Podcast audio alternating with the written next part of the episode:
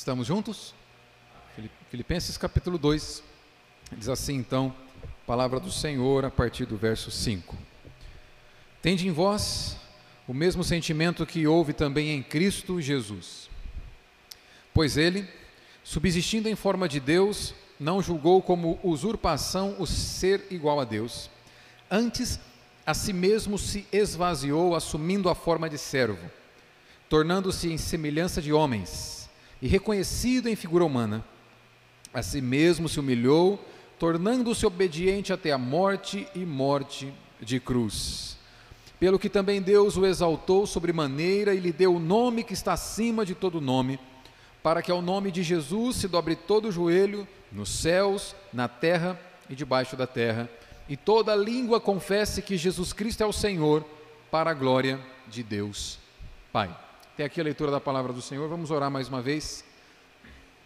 Pai Santo, amado e soberano Deus, nós nos achegamos a este lugar de culto na expectativa de adorar o Senhor. Abrimos os nossos lábios, quebrantamos o nosso coração a Deus, entregando a Ti orações de louvor, de contrição, Senhor, nós te adoramos por saber que tu és o nosso Senhor, resgatador, o nosso redentor. E esse é o momento em que a tua igreja, a tua família, os teus filhos amados se reúnem para ouvir a voz do Senhor. Por isso, Senhor amado, que tu fales conosco, toque no nosso coração, Senhor amado, aplique a tua palavra por meio do teu Santo Espírito em nosso coração e nos instrua, fale conosco que o nosso coração esteja completamente voltado ao Senhor. Ó Deus, na expectativa de te adorarmos à medida em que a Sua palavra for exposta. Que haja louvor, que haja adoração durante a exposição da palavra do Senhor, porque Tu és digno. Tu és merecedor do nosso louvor, da nossa adoração. Abençoe a exposição da tua palavra, é isso que eu te peço, em o um nome santo de Jesus. Amém. Louvado seja Deus. Os irmãos que estavam aqui na semana passada vão se lembrar, na nossa forma de expor aqui sequencialmente, capítulo por capítulo de livros inteiros da Escritura, verso por verso. Na semana passada nós vimos dos versos de 1 até 4 e a gente viu ali que o tema da luta comum pela fé evangélica continua. Paulo vem exortando a igreja a estarem unidos para lutar pelo evangelho. E na semana passada, Paulo exortou a igreja, nós vimos através da carta aos Filipenses, Paulo exortando a igreja para que a igreja continue lutando junta, juntos, pela providência do Senhor. Amém.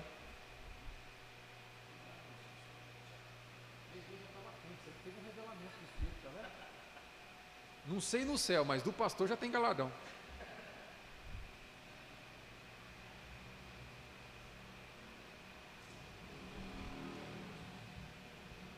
Paulo, então, ele vem é, exortando para que, que a igreja trabalhe junto, pela unidade da fé, pela unidade da igreja.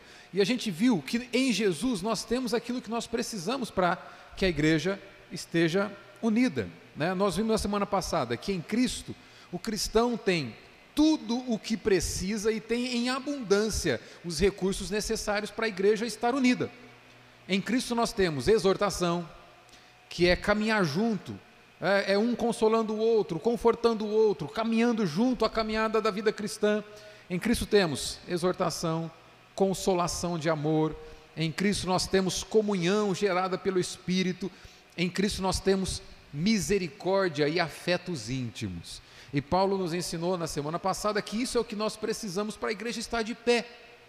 Ou seja, estar em Cristo é ser capaz de promover a unidade da igreja, porque Cristo nos dá o que a gente precisa para isso. E a gente viu que isso alegra o coração de Paulo.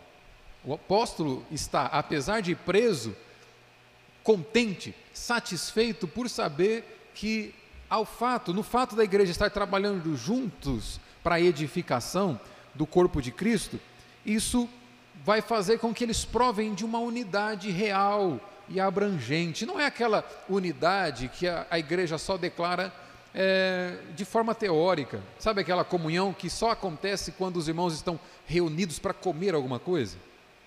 Não, não é esse tipo de comunhão. Não, isso aí pode ser um happy hour, isso aí pode ser, sei lá, um churrasco, qualquer coisa nesse sentido. Isso não resume a ideia de comunhão. Comunhão é, é resumida pela ideia de um compartilhamento de interesses comuns.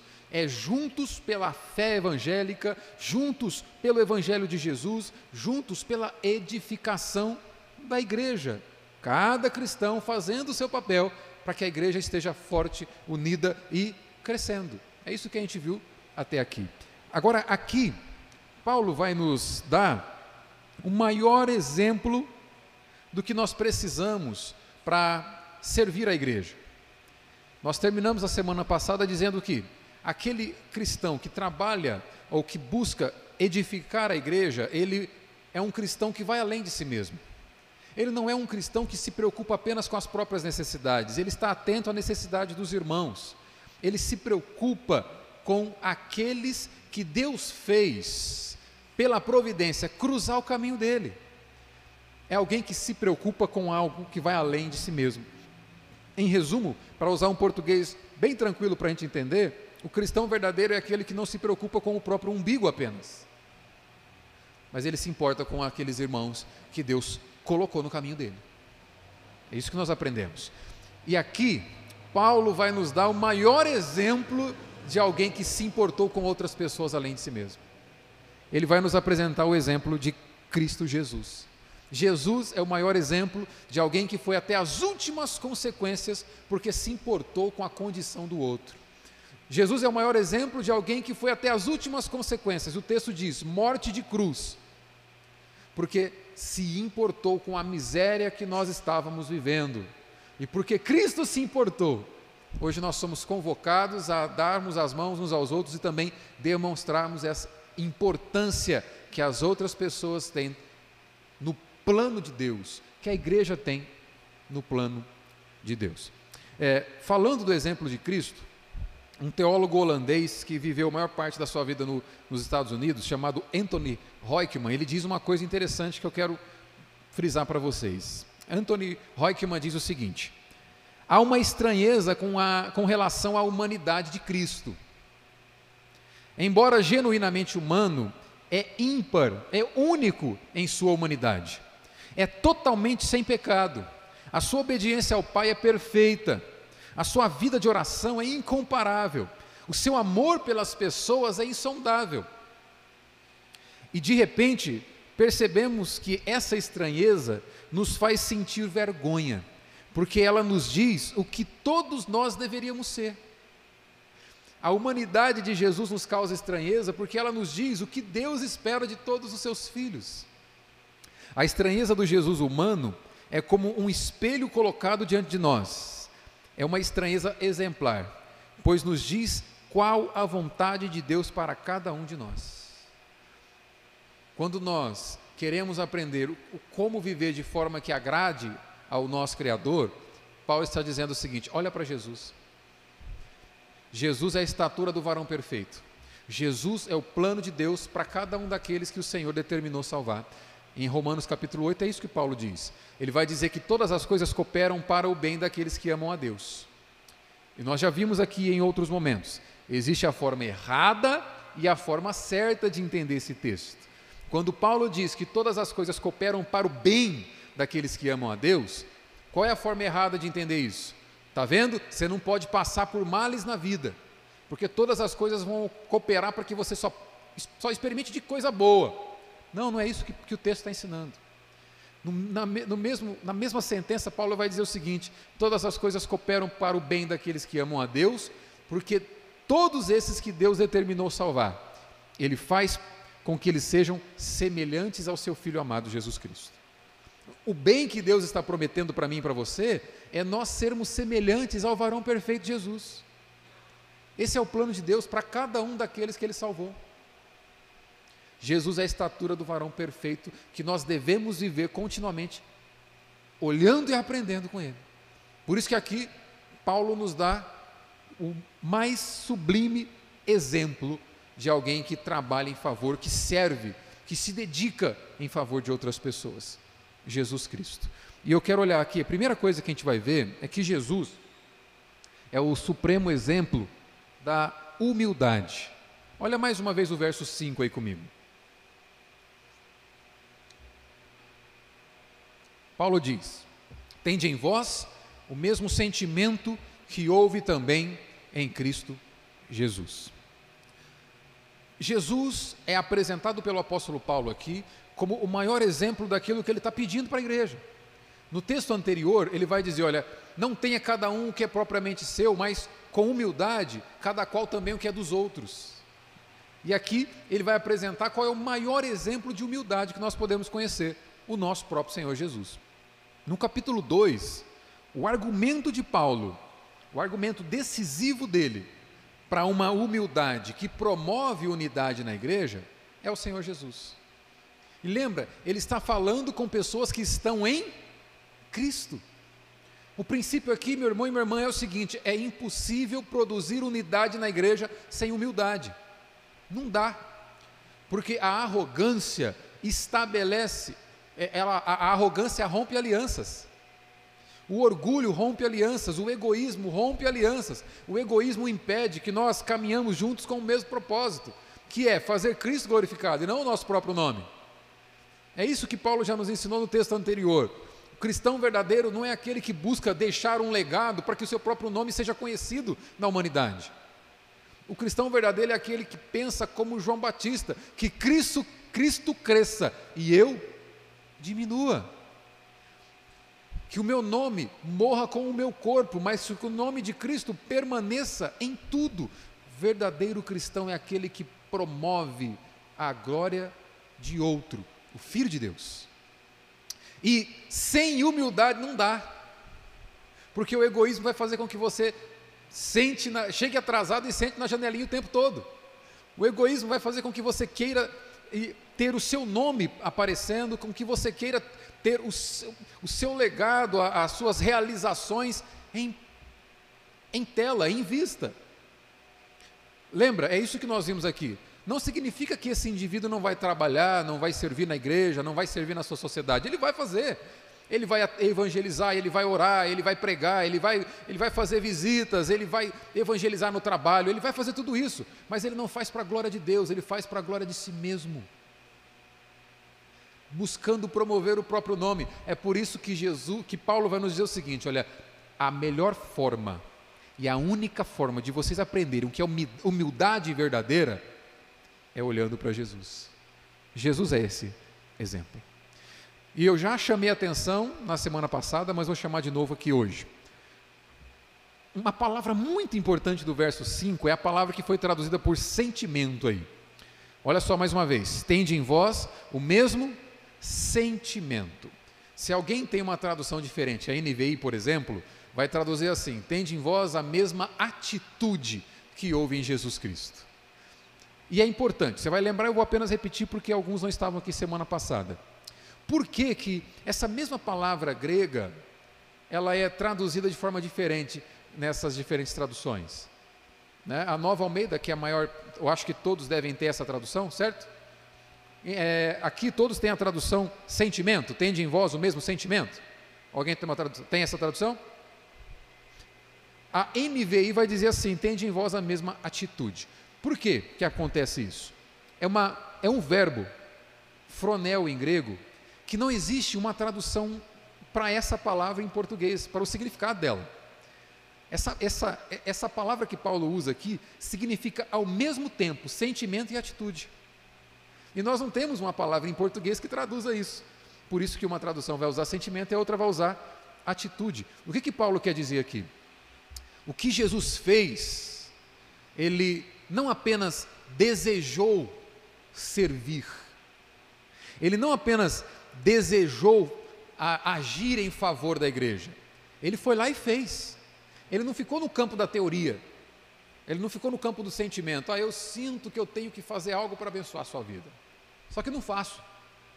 Não, ele foi lá e fez. Ele se esvaziou para resgatar a igreja. E isso significa também que ele não fez por obrigação. Essa, essa palavra quer dizer que ele fez amando fazer isso. Porque muitas vezes você pode servir na igreja, você pode a, fazer o bem para outras pessoas, mas com sentimento, com desejo de cumprir com a obrigação. Com o desejo de conquistar uma salvação por obras, por méritos, dizendo assim: pronto, fiz minha parte, fui na igreja hoje, pronto, já, já, já abençoei outras pessoas, agora Deus não tem do que mais me cobrar. Eu estou em crédito, como se estivéssemos em crédito com Deus, por algo que fizemos. Não, meus irmãos, só existe os méritos de Cristo que nos permitem chegar diante de Deus. Você, você não tem crédito nenhum com Deus, eu não tenho crédito nenhum com Deus. Se não fosse Cristo na nossa vida, nós não seríamos aceitos pelos nossos méritos. Nós não construímos crédito diante de Deus, porque nós somos quebradores de leis. Por isso que nós precisamos desesperadamente de Jesus Cristo. Por isso que Paulo coloca aqui: Jesus não ficou apenas na vontade e nem fez por obrigação, ele se esvaziou e por amor. Tenha isso como exemplo, é isso que ele vai dizer. Olhe para Jesus e aprende o que é humildade de verdade. Não fique só no campo do sentimento, mas também não faça por obrigação. Ame as pessoas. Se entregue por elas. Sirva a Deus servindo as pessoas da comunidade local onde Deus te colocou. O contexto aqui é convencer a igreja da necessidade de trabalhar pela unidade. Olha para Jesus e aprenda com o supremo exemplo do que é humildade. Sirva as outras pessoas por amor. É isso que ele nos mostra aqui. Ele vai mostrar que Jesus é um exemplo de não apenas humildade, mas um exemplo de auto-humilhação. Olha o verso 6 comigo mais uma vez. Paulo diz assim: Pois ele, subsistindo em forma de Deus, não julgou como usurpação o ser igual a Deus. Vamos espremer algumas palavras aqui que tem muita coisa para a gente tirar. Jesus voluntariamente abriu mão de seus direitos, é isso que Paulo está ensinando com essas palavras. Jesus, antes da sua encarnação, ele sempre foi igual ao Deus Pai, eterno como Deus Pai, eterno como Deus Espírito Santo. Em João capítulo 1, verso 1, a Bíblia diz: No princípio era o Verbo, e o Verbo estava com Deus, e o Verbo era Deus. Cristo, desde toda a eternidade, é Deus perfeito. Jesus sempre foi revestido de glória e majestade desde antes da criação do mundo. Em João 17, verso 5, ele mesmo diz o seguinte: Agora, Pai, orando ao Deus Pai, glorifica-me junto a ti com a glória que eu tinha contigo antes que o mundo existisse. É, é isso que significa dizer que ele se abriu mão da própria glória. Desde antes do mundo ser criado, Jesus era revestido de glória e majestade. Isso é auto-humilhação. Nós não temos dificuldade para entender quando alguém está nos humilhando, né? E geralmente a gente não gosta de ser humilhado, né? Mas aqui não está sendo apresentada a proposta de alguém que foi humilhado. Jesus foi humilhado, nós sabemos disso pelos relatos da Escritura.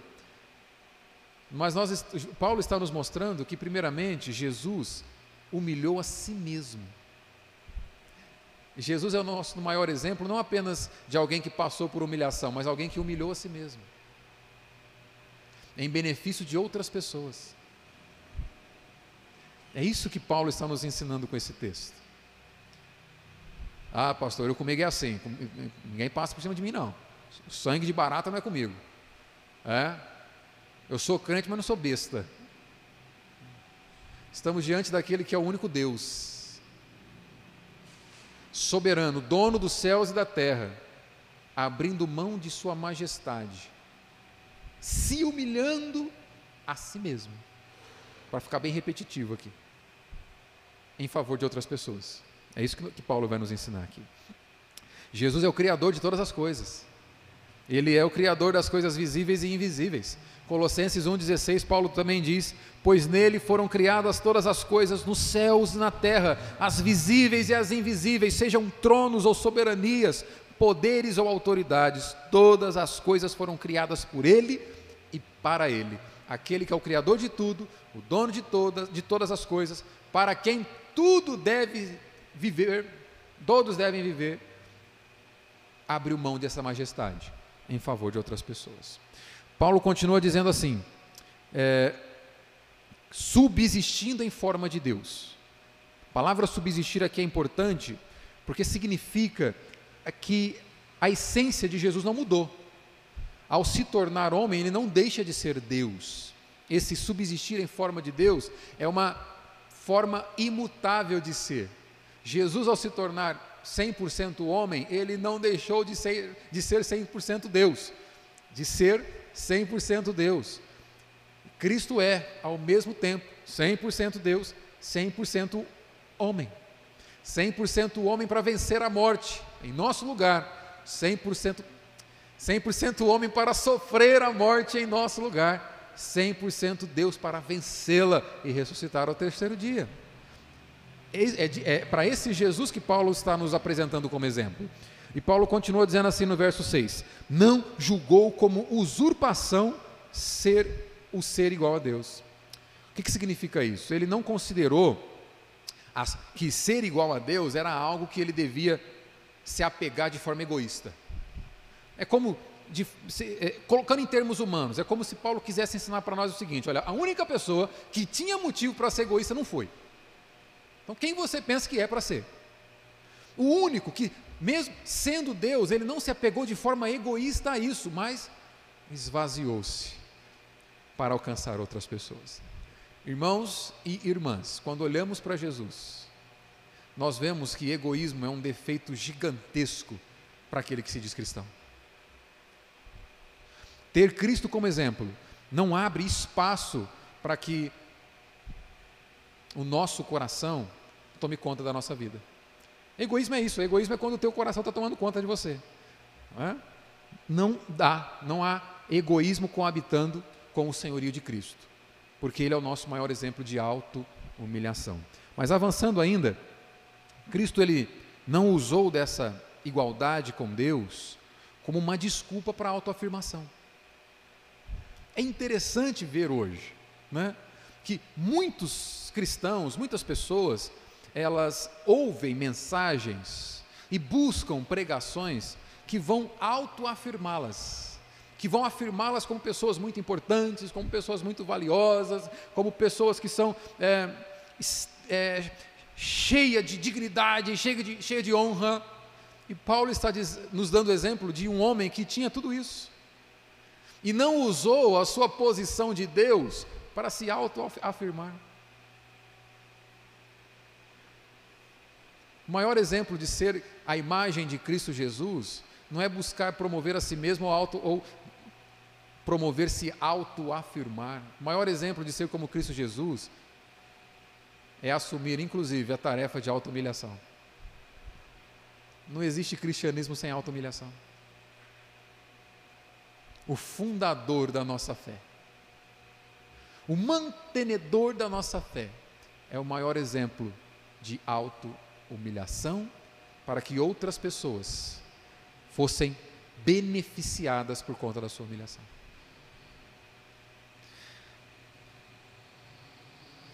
ele pensou nos outros, abriu mão, abriu mão da sua glória, desceu das alturas e usou os seus privilégios para abençoar outras pessoas. Estamos diante do maior exemplo de auto-humilhação em favor de outras pessoas. Agora no verso 7, a ideia desse exemplo de auto-humilhação continua. Olha o verso 7 mais uma vez. Antes, a si mesmo se esvaziou, assumindo forma de servo, tornando-se em semelhança de homens e reconhecido em figura humana. Ele esvaziou a si mesmo.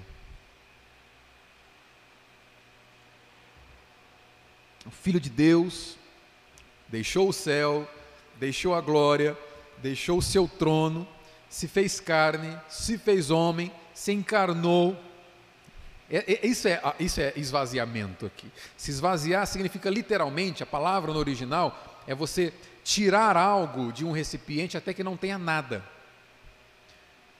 Essa foi a auto-humilhação de Jesus. Ele esvaziou-se da sua glória. Lembra, não significa que Jesus se esvaziou da sua divindade. Ele jamais deixou de ser Deus. Porque uma característica de Deus é que ele não muda. Então ele não deixa de ser Deus. O que Jesus se esvazia aqui é dos seus direitos de divindade. Aquele que podia estar em todos os lugares ao mesmo tempo com todo o seu ser, agora se limite ao alcance do corpo humano. Aquele que tem todo o poder agora se limita li se restringe às limitações de um corpo humano. Aquele que tem toda a majestade sendo adorado nas cortes celestiais por, por, por anjos 24 horas, se coloca na condição de ser humilhado, cuspido, odiado por pessoas que ele criou. Isso é esvaziamento. Não pense você que você se esvazia. Não pensemos nós que nós nos esvaziemos, porque não, irmãos. Esvaziar aqui significa se tornar pequeno. Nós não nos esvaziamos, nós já somos pequenos.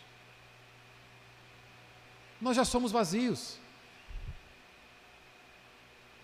Cristo se esvaziou, porque Cristo era grandioso e, ao assumir natureza humana, passa agora a se restringir, a sofrer o que nós sofremos e a experimentar do ódio de pessoas por quem ele se esvaziou. É ou não é auto-humilhação?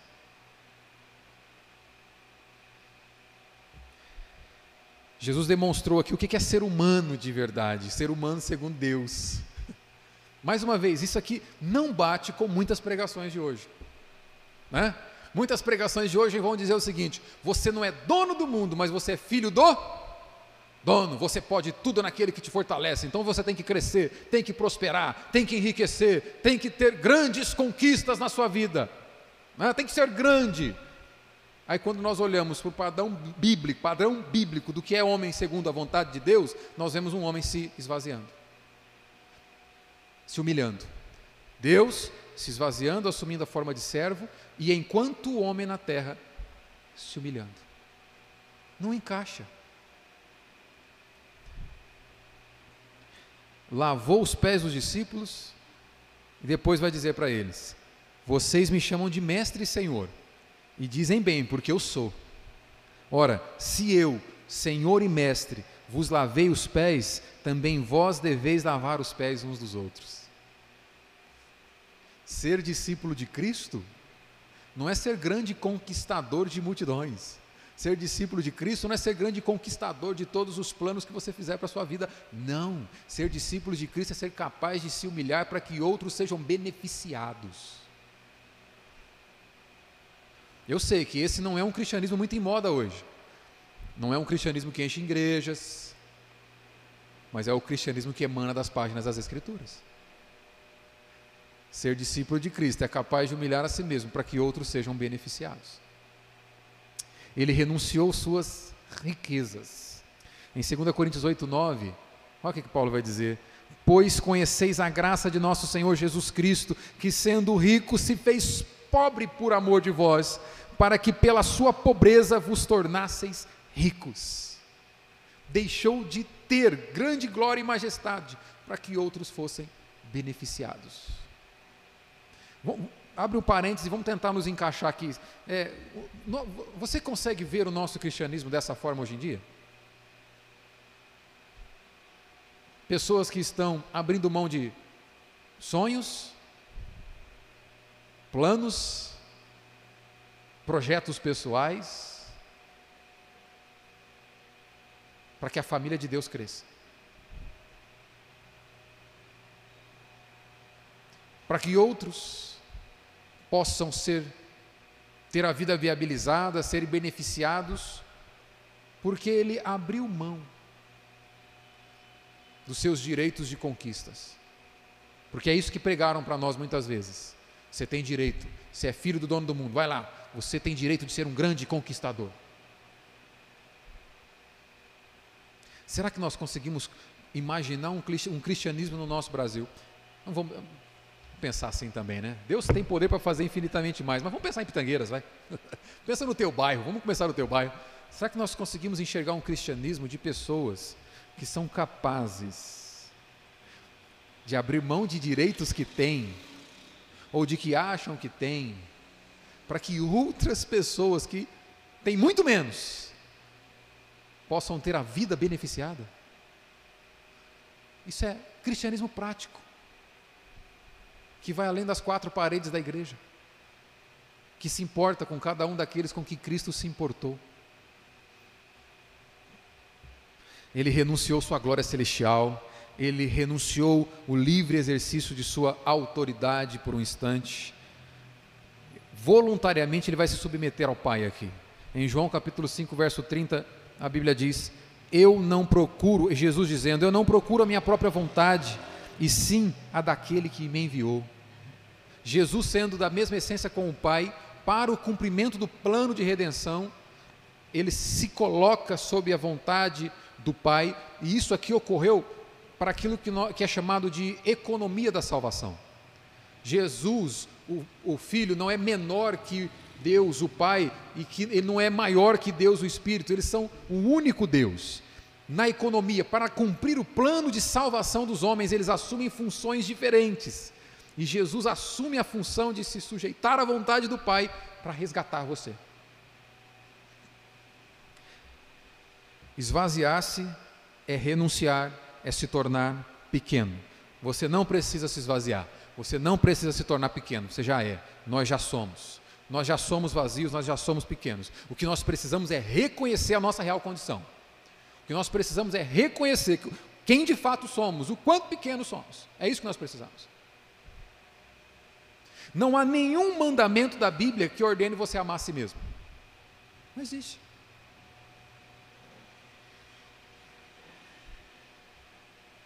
Quando Jesus diz ame o próximo como a ti mesmo, ele não está dizendo para você amar a si mesmo primeiro para depois amar o próximo. Ele já está partindo do entendimento de que você é desesperado de amor por si mesmo. Então ele está dizendo o seguinte: olha, da mesma forma como você ama tanto a si mesmo, ame os outros. Não existe mandamento bíblico para que você se ame. Existe mandamento bíblico para que nós amemos a Deus acima de todas as coisas e o próximo como a nós mesmos. E em João 3, Jesus dá uma ressignificação dizendo: ame o próximo como eu amei você. A referência é Cristo. Ele se esvazia. Eu gosto desse exemplo que ajuda um pouco a gente a ilustrar assim. Você quer saber? É, um escritor, uma das maiores mentes aí do século XX, o escritor cristão C.S. Lewis, diz assim: Você quer saber o que significa dizer que Jesus se humilhou? Imagine você se transformando em uma lesma. Isso é, isso é pequenez, isso é humilhação. Ele serviu, meu irmão e minha irmã. O verso 7 vai nos mostrar que ele assumiu forma de servo. Jesus, ele não pensou nos outros de uma forma abstrata, uma forma teórica. Né? O que está acontecendo hoje aqui é nós estamos sendo alimentados com a palavra do Senhor, nós estamos recebendo alguns conceitos. Que conceito que a gente está recebendo aqui? O verdadeiro cristianismo também é vivido com a prática de se importar com as pessoas. Pronto, olha só, agora eu sou cristão e eu sei que eu tenho que me importar com as pessoas. A forma como Jesus serviu não foi uma forma apenas teórica, abstrata, ele foi lá e fez. Ele serviu com a mão na massa. É, como o pessoal da lavoura costuma dizer, ele serviu com o pé no eito ali, trabalhando. Ele demonstrou, não apenas por palavras. A expressão, uma palavra muito importante aí, ó, assumindo a forma de servo. Essa palavra forma significa que Jesus, ele não estava fingindo ser servo. Ele foi de fato servo. Ele não era um ator desempenhando um papel enquanto as pessoas estão vendo, eu estou servindo. Não, ele de fato foi um servo. Ele de fato serviu. É isso que significa essa palavra aqui.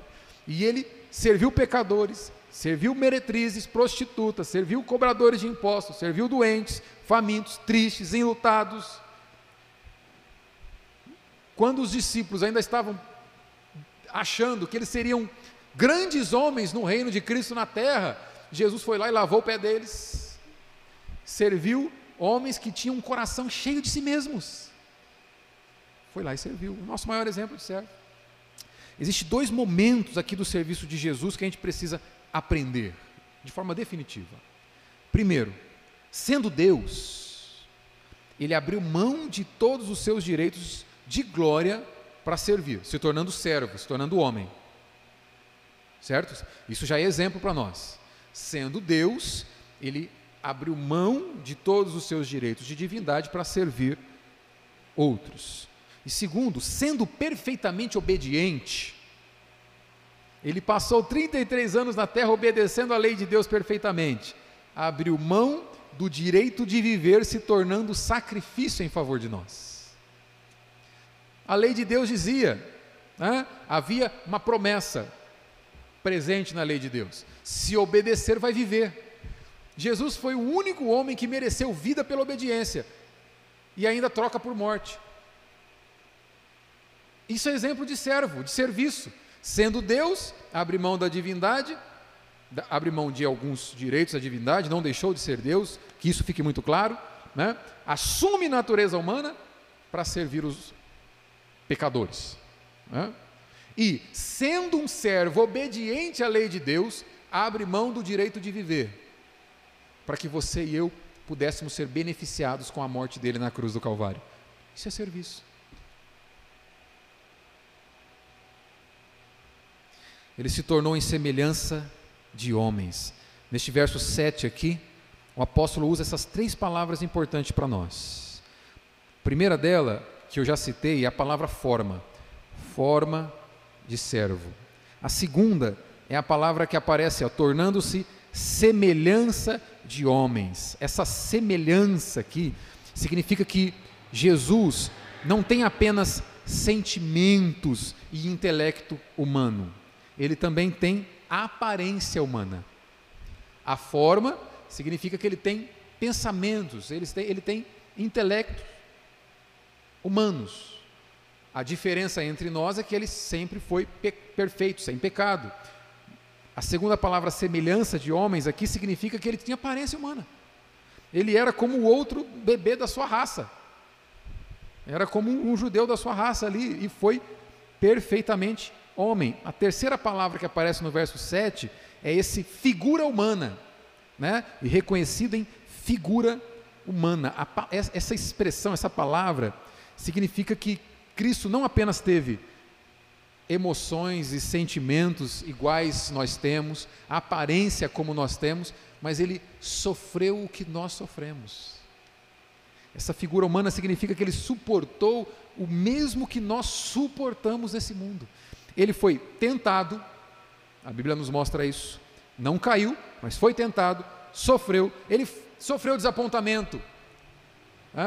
ele sofreu com perdas. Ele sofreu com a humilhação. Ele sofreu com a rejeição. Ele sofreu o que nós sofremos. Tudo o que diz respeito à experiência humana, Jesus também provou. A diferença é que ele não pecou. Perfeito servo de Deus. Nosso último verso aqui que nos mostra esse exemplo de auto-humilhação, quero que você leia comigo mais uma vez aí, olha o verso 8, para a gente caminhar para o final aqui.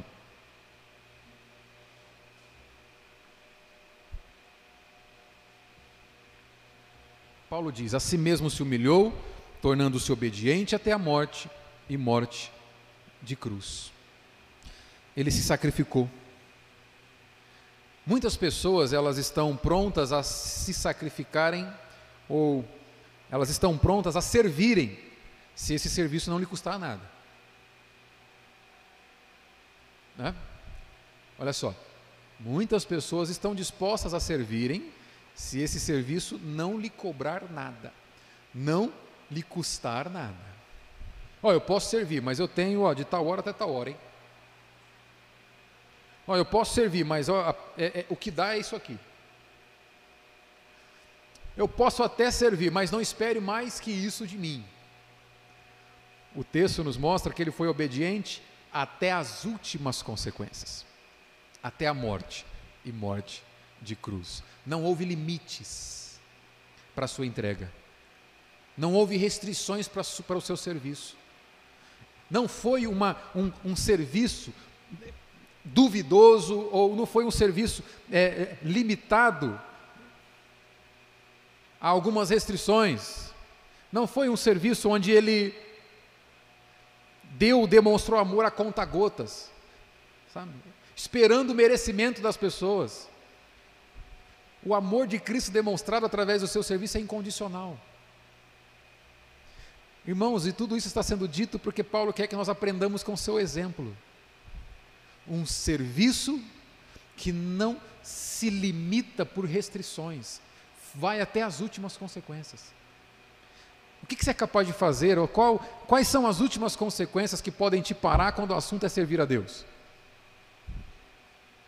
Quando o assunto é viver de uma forma que beneficia outras pessoas, até onde você é capaz de ir? Pastor, você está falando de Jesus. Eu sei que eu estou falando de Jesus. E foi Paulo que trouxe Jesus para a discussão. Foi Paulo que trouxe Jesus como exemplo, dizendo: olhe e faz igual. É óbvio que essa perfeição nós não vamos alcançar na terra, é apenas na glorificação quando o Senhor voltar e nos resgatar, mas não deve ser um exemplo, nós não devemos ter exemplo menor que o próprio exemplo de Cristo. Paulo sabe que você e eu não temos capacidade de atingirmos essa perfeição aqui na terra, mas ele não usa outro exemplo, ele não usa a si mesmo como exemplo, ele usa Cristo como exemplo, dizendo: façam o mesmo.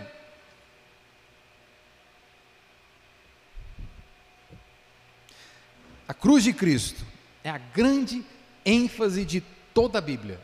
A Bíblia tem uma ideia, uma palavra, uma história central. A história central da Escritura é a redenção que Deus possibilitou para o seu povo através da cruz de Cristo. Tanto o Antigo quanto o Novo Testamento. Cristo morreu para remover pecados, para satisfazer a justiça divina, para revelar amor incondicional de Deus por pecadores. A cruz de Cristo é central no plano de Deus. Nunca foi um plano B, sempre foi o único plano. A cruz de Cristo é a maior expressão do amor de Deus por pecadores e a mais íntima expressão, a mais intensa expressão da ira de Deus em relação ao pecado. Através da cruz nós temos o problema resolvido de justiça e amor de Deus. Porque Cristo satisfaz as, as exigências da lei através da sua morte na cruz. O salário do pecado é a morte, por ele morrer de forma substitutiva no nosso lugar, ele quita a dívida que é nossa, ele paga a dívida que é nossa. E por causa dessa dívida ter sido quitada pelo sacrifício de Cristo, nós somos alvos do amor demonstrado na cruz. A cruz resolve o problema. A justiça é feita.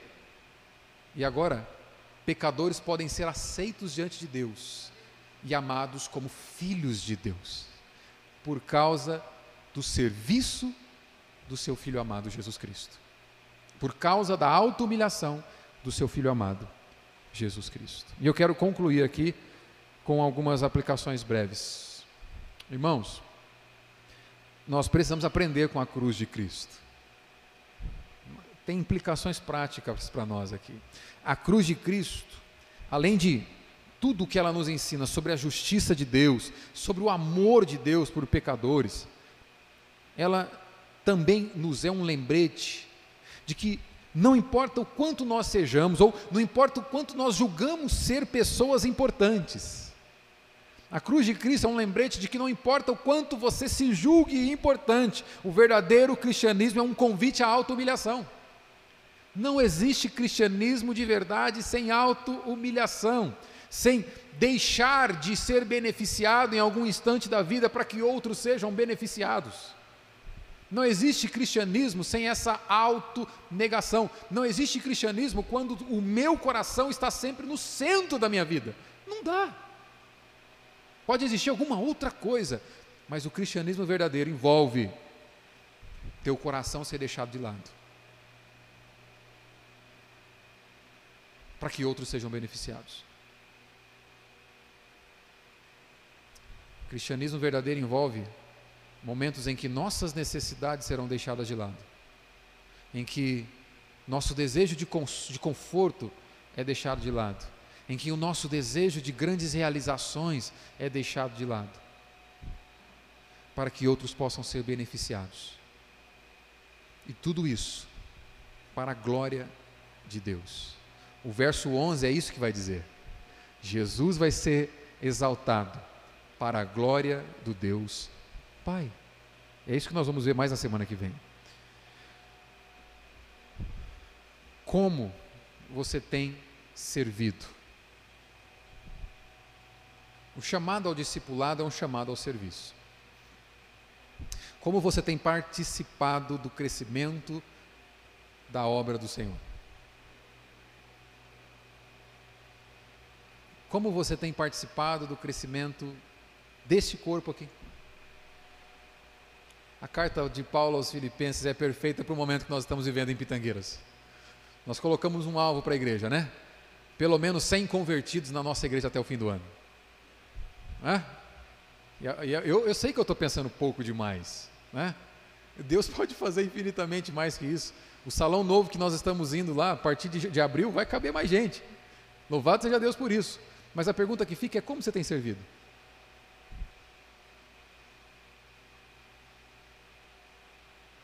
Nós não estamos trabalhando para encher igrejas.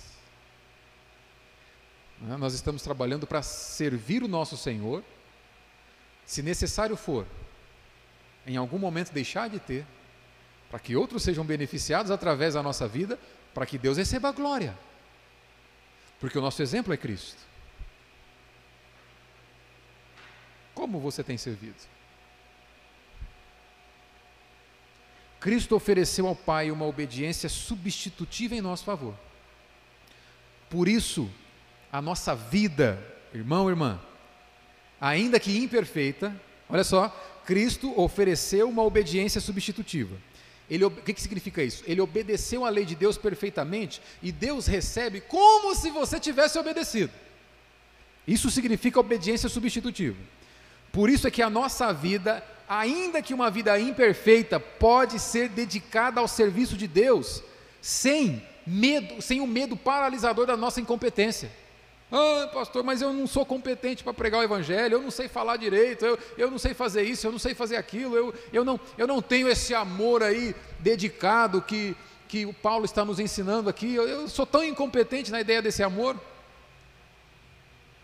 Todos nós somos incompetentes na tarefa de amar mas em, em nenhum momento o mandamento vai deixar de existir. Deus não vai nos dizer o seguinte: olha, ame quando você for capaz disso. Ele vai dizer: ame como eu te amei. Deus não espera, olha só, uma obediência retroativa, mas uma decisão de fidelidade. Onde estamos? O que, que significa isso? Deus não espera que você volte consertando todos os erros do passado para que, para que comece, ah, agora sim, olha, eu acertei tudo onde eu errei, agora eu posso começar servindo o Senhor. Não. O que Deus espera é fidelidade a partir de agora. Que você o sirva tendo como alguém digno de, ser, de, de entregar a sua vida por Ele. A salvação ela é graciosa. Né? O apóstolo Paulo nos ensina que é pela graça que somos salvos, por meio da fé, isso não vem de nós, é um presente de Deus. A salvação é graciosa, mas o discipulado com Cristo, a auto-humilhação, vai exigir tudo. Inclusive, vai exigir que os nossos tão sonhados planos de conquistas levem em consideração a vontade de Deus.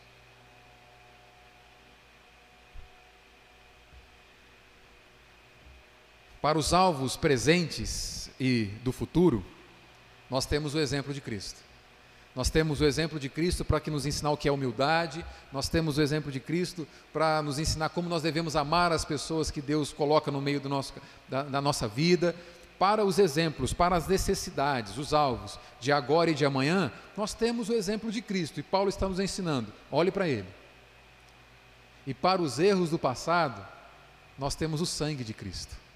Paulo vai dizer: olha para ele. Um sangue que cobre multidão de pecados. O que Deus espera é fidelidade, é desejo de servi-lo, ainda que em algum momento do nosso serviço nós nos vejamos repleto de restrições, para que outras vidas, outras vidas sejam viabilizadas, sejam alcançadas e também provem de benefício da comunhão com Deus, porque um dia nós nos colocamos como pessoas, como servos que olharam para Cristo e entenderam que o maior bem que Deus prometeu, o maior bem para o qual todas as coisas cooperam para a nossa vida, é que sejamos semelhantes a Ele. Então, para os erros do passado, para, para, os pecados de agora, os pecados de ontem, para os pecados de amanhã, a Bíblia nos ensina que há o sangue de Cristo Jesus. Mas para os alvos, para as vidas que devem ser alcançadas, para a propagação da obra de Deus na, cidade onde nós estamos, a Bíblia nos apresenta o exemplo de Jesus. Que o Senhor nos ajude a sermos servos. Que o Senhor nos ajude, nos dê a ousadia que nós precisamos para lutar contra o nosso próprio coração, para vencer o nosso próprio egoísmo, para que outras pessoas experimentem o que é servir a Deus. Te convido a você baixar a tua cabeça e fechar teus olhos.